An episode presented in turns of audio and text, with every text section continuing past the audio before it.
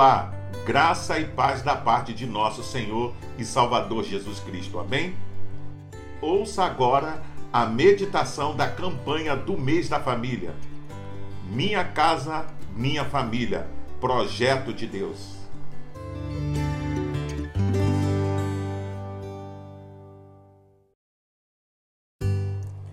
Não há dúvida que nas relações humanas o casamento se constitui de uma das mais sublimes manifestações de alegria e êxito, enquanto o divórcio significa tristeza e fracasso. Se você já enfrentou um divórcio ou conhece alguém que já tenha experimentado, sabe que ele gera cicatrizes e muito sofrimento, não somente para os cônjuges, mas para toda a família. Creio que uma das principais razões que levam um casal a se divorciar é conceber facilmente a ideia de que o matrimônio é meramente um contrato entre as partes envolvidas, com cláusulas pré-definidas e prazo de validade limitado. Talvez seja por isso que hoje em dia tem se tornado cada vez mais comum ver casais iniciarem uma relação já cogitando o fracasso e o fim do casamento. Na riqueza e na pobreza, na doença e na saúde, para amar e cuidar até que a morte nos separe. Sem dúvida, essas palavras são familiares para a maioria de nós. Elas são consideradas votos de um casamento tradicional.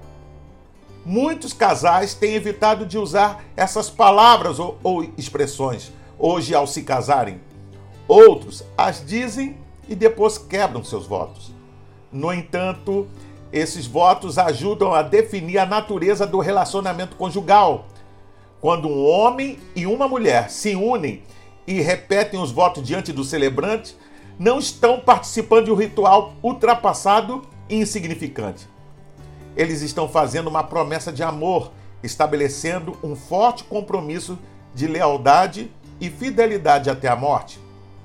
Casamento é uma aliança ilimitada entre o casal diante da bênção de Deus na presença de testemunhas, e isso tem que ser levado muito a sério. O casamento é uma relação de aliança, uma aliança de companheirismo. Saiba que os dois relacionamentos mais importantes do mundo são de aliança. Primeiro, o nosso relacionamento com Cristo, e segundo, o nosso relacionamento com o nosso cônjuge. Em ambos, o cuidado flui da aliança. A quebra desse pacto não faz parte do projeto de Deus.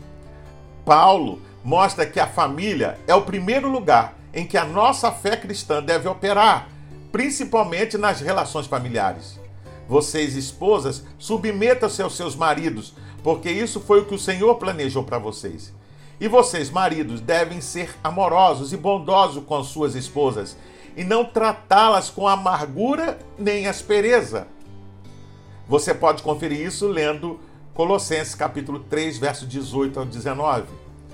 Você já se perguntou por que somos tão amáveis no trato com as pessoas do trabalho, da igreja, e não somos com aqueles que estão mais perto de nós, em nossos lares? Por que usamos palavras rudes, nada amáveis, com o cônjuge, pais e filhos? Paulo usa a expressão tudo que é amável. A ideia do termo tudo que é amável é a mesma de amabilidade. Agora, como podemos aplicar este termo nos relacionamentos familiares? Primeiro, entre esposa e marido e vice-versa. Segundo, cultivando a amabilidade nos relacionamentos conjugais entre pais e filhos. Terceiro, a amabilidade através das palavras entre todos os membros da família. Saiba que Deus quer ver nos lares e nos relacionamentos conjugais a amabilidade para que os incrédulos sejam impactados. A igreja primitiva cresceu porque os pagãos viam nos crentes o amor presente. Nossos vizinhos e amigos querem ver o quanto somos amáveis uns para com os outros no lar. Infelizmente, em nossas igrejas cresce assustadoramente o número de casais aliançados em Deus mas que estão rompendo a união. Saiba que aquele que fez a primeira união é capaz de restaurar qualquer relacionamento quebrado. Agora, quem sabe talvez você já esteja em um segundo ou terceiro casamento.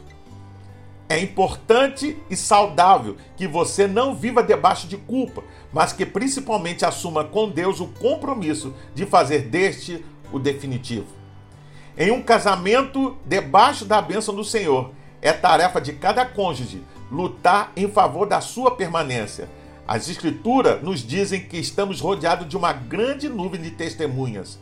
Portanto, a nossa casa e casamento que vivem debaixo do temor do Senhor e segundo o modelo de Cristo precisam ter plena consciência do papel que representam diante da igreja local e da sociedade, pois Deus quer que sejamos o exemplo para outras famílias.